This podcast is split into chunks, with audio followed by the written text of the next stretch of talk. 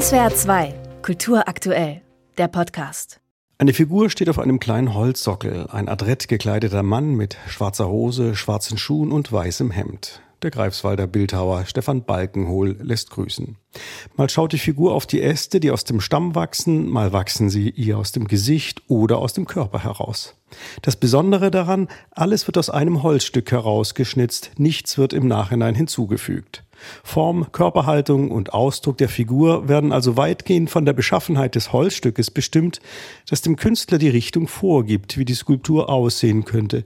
Edvarda Ratzevicius. Im Grunde genommen, ich kann gar nicht selber 100% gestalten, weil ich bin angewiesen an diese Möglichkeit, was Baum gibt hier, weil er in seiner eigenen Art ist so gewachsen. Und dann ist wichtigste Teil von ganzen Prozess, wenn ich schaue in dieses Holzstück, ich muss irgendwie sehen, was ist drin. Und dann manchmal das kommt relativ schnell. Einfach, ich sehe ein Bild drin und ich habe auch Gefühl so von dieser Figur, wie sie steht. Meistens stehen sie aufrecht mit am Körper anliegenden Armen, was dem Format der bis zu 50 Zentimeter hohen und 20 Zentimeter dicken Stämme geschuldet ist. Ratzevicius schneidet sie nicht aus abgelagertem, sondern aus frischem Holz. Ihr Gesichtsausdruck und die Körperhaltung variieren zwischen nachdenklich, verletzlich, unsicher, ratlos, aber auch stolz. Dass die Figuren alle gleich aussehen, hängt damit zusammen, dass der Künstler keine besonders hervorheben will. Das ist kein konkreter Mensch. Und jeder Mensch so quasi ist in ähnlicher Situation wie ich. Und diese Figur, das verkörpert dieses subjektive Selbstempfinden von jedem Mensch so. Und das ist gleichzeitig ein bisschen wie eine Comic, meine Figur. Weil das ist, eine Mensch ist immer in verschiedenen Situationen. Die Arbeiten von Edvarda Ratzvicius tragen deshalb auch keine Titel. Denn er möchte nicht vorgeben, wie die Skulpturen zu interpretieren sind.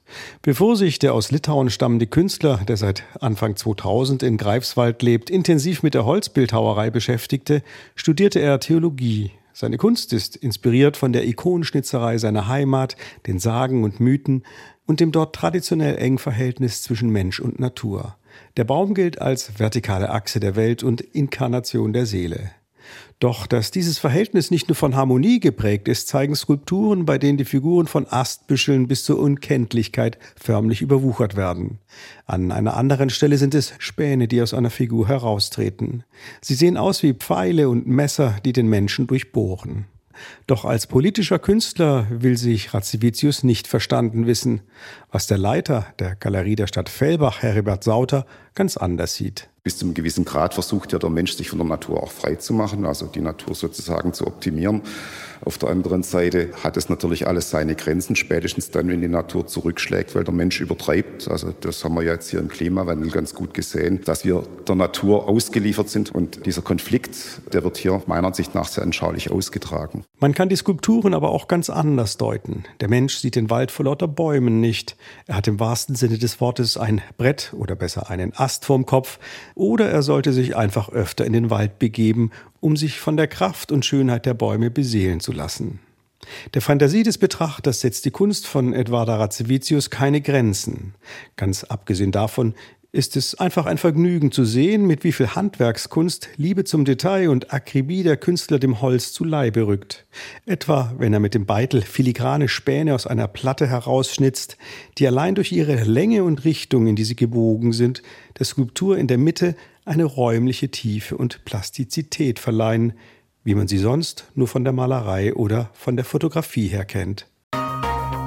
SWR 2 Kultur aktuell. Überall, wo es Podcasts gibt.